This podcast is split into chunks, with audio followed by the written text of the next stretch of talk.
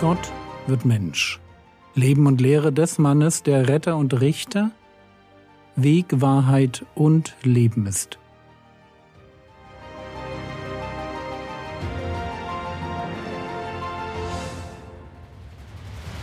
Episode 346 Die Speise zum ewigen Leben Teil 12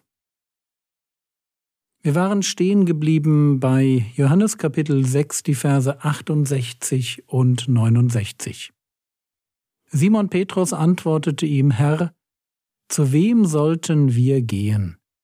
Du hast Worte ewigen Lebens, und wir haben geglaubt und erkannt, dass du der Heilige Gottes bist. Geistliches Leben ist ein Entwicklungsprozess. Ich gehe Schritte des Glaubens und erkenne immer mehr, wer Jesus ist. Das klingt vielleicht banal, aber weil sich das Christentum um eine Person dreht und eben nicht um einen Gesetzestext, deshalb besteht das Ziel des Christentums auch nicht darin, ein möglichst heiliges Leben zu führen. Ja, wir sollen der Heiligung nachjagen, keine Frage. Und doch ist völlig klar, dass wir auch als reife Christen in puncto Sünde immer wieder versagen werden. Selbst ein Paulus spricht davon, dass er fleischlich unter die Sünde verkauft ist und Dinge tut, die er nicht will. So sehr wir uns das auch wünschen, Sünde ist eine Realität im Leben von Christen. Und deshalb ist es wichtig, dass wir diesen Unterschied zu allen anderen Religionen wirklich verstehen. Es geht nicht primär darum, wie ich lebe, sondern für wen ich lebe.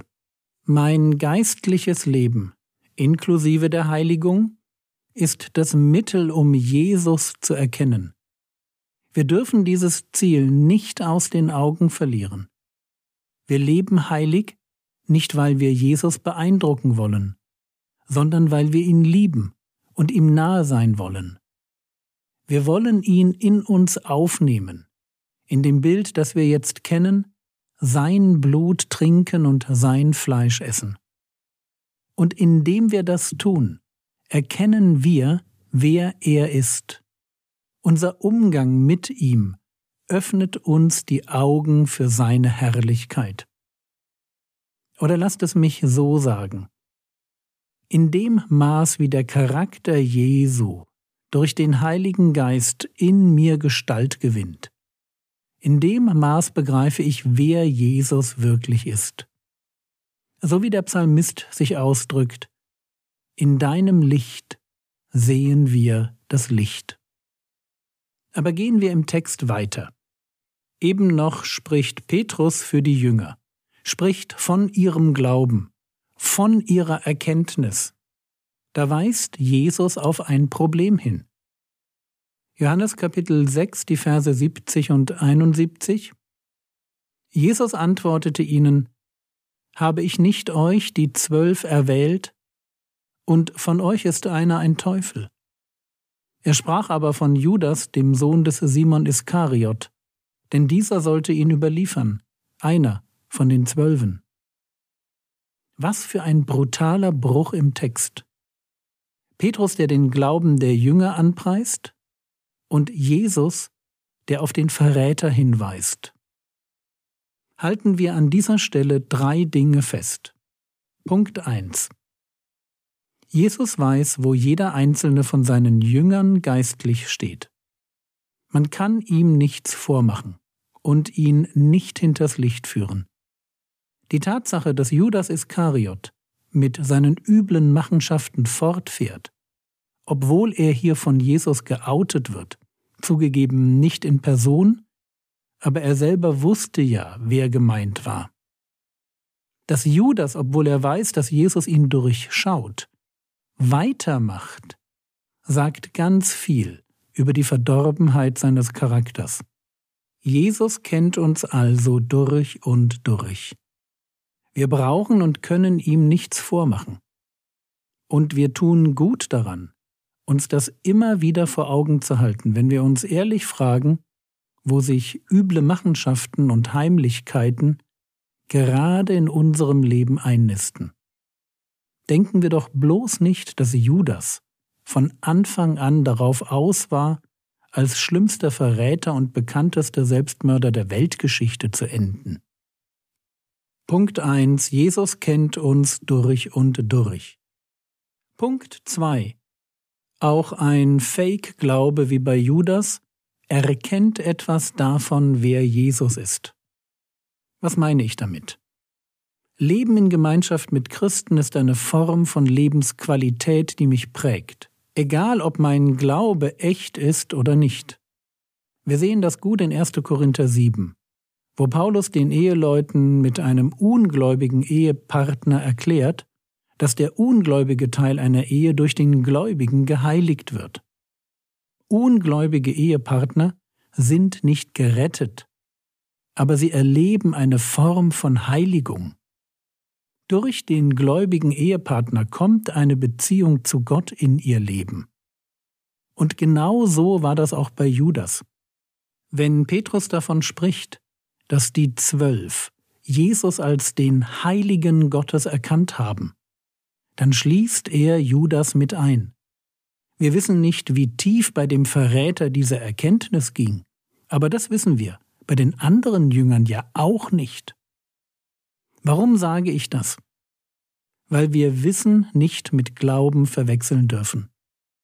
Nur weil ich in einer guten Gemeinde bin und gute Predigten höre und ich deshalb ein ausgewogenes und faktenreiches Bild von Jesus besitze, nur weil ich viele Bibelquizfragen beantworten kann, ist das kein Beweis dafür, dass ich rettenden Glauben habe.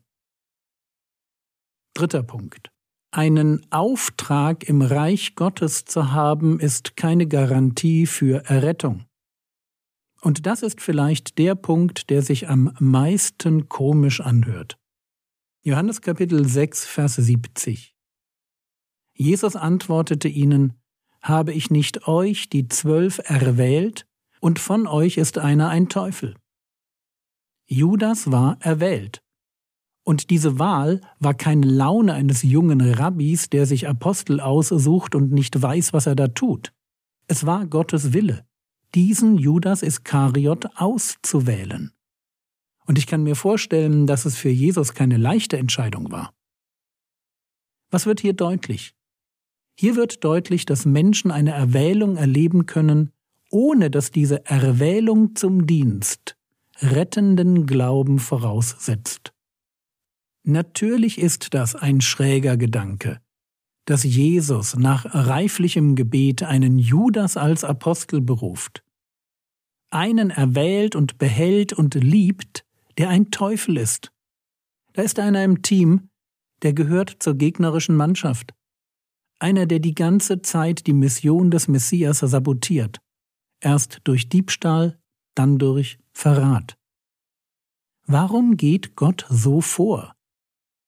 Und die Antwort ist wohl die, weil er Judas kennt und weil er Judas für seine Zwecke gebraucht.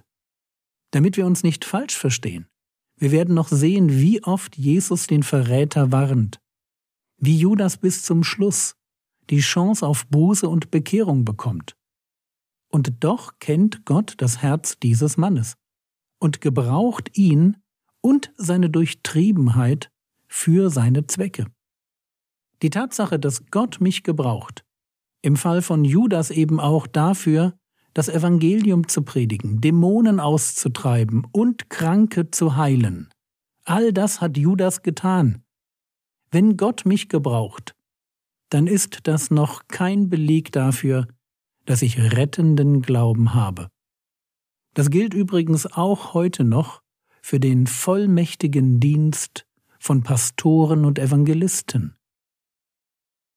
So, drei Punkte, die mir wichtig sind. Erstens, Gott kennt mich durch und durch. Zweitens, theologisches Wissen ist kein Ersatz für rettenden Glauben, egal wie richtig es ist.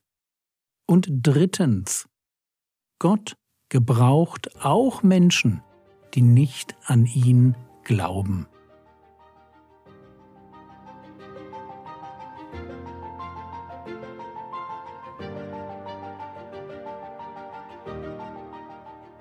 Was könntest du jetzt tun? Du könntest darüber nachdenken, ob dich die Tatsache, dass Gott dein Herz kennt, ob dich das beunruhigt oder befreit.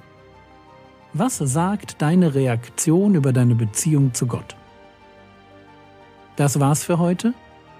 Ich habe eine etwas unübersichtliche Homepage mit dem Namen frogwords.de. Du findest dort alles Mögliche. Predigten, Kurse, Tipps und so weiter. Der Herr segne dich, erfahre seine Gnade und lebe in seinem Frieden. Amen.